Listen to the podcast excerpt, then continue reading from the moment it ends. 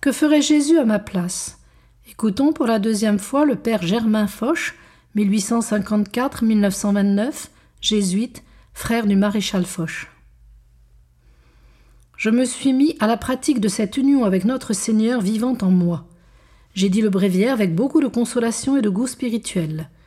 L'union à Jésus-Christ est le moyen des moyens, le plus nécessaire d'abord pour suppléer à mon impuissance à glorifier Dieu. Moyen de perfection excellent, en raison de ce qu'il est, de ce qu'il suppose, de ce qu'il produit. Avec cela, je suis prêt à tout entreprendre, tout quitter, tout souffrir. Où qu'on me mette et quoi que je souffre, pourvu que j'y ai Jésus, et je l'y aurai, je suis content.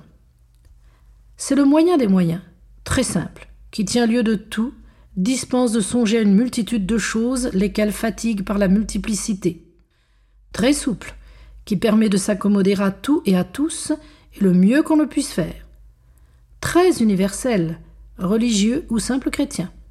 Très noble, car sous ce principe tout se pratique par le motif le plus pur et le plus élevé, celui de la charité. Le plus doux, car c'est la liberté, le dégagement, l'aisance au service de notre Seigneur. Le plus solide, c'est-à-dire inadmissible et surnaturel ou divin. Le plus théologique, fondé en raison théologique, Jésus-Christ est tout.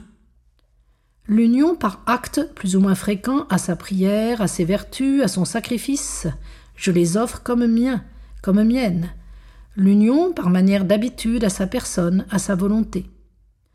Pour m'unir à Jésus-Christ, l'idéal serait de me mettre à l'égard de notre Seigneur dans les termes où se met à l'égard du Verbe sa sainte humanité. Je me donne à notre Seigneur sans réserve, parce que je lui appartiens de droit, qu'il m'a tout entier, corps et âme, racheté de l'enfer par son sang. Je voudrais lui rapporter jusqu'au clignotement de mes yeux, car ils sont tous siens. Je marche en sa présence, je vis dans sa compagnie. Uni à lui, je veux pouvoir être continuellement regardé de lui. Je me conforme du plus près possible aux leçons et aux exemples de sa vie, je me maintiens vis-à-vis de lui dans la plus parfaite suggestion possible de mon intérieur et de mon extérieur. Je me mets à sa disposition, je le consulte par un regard intérieur sur toutes mes démarches.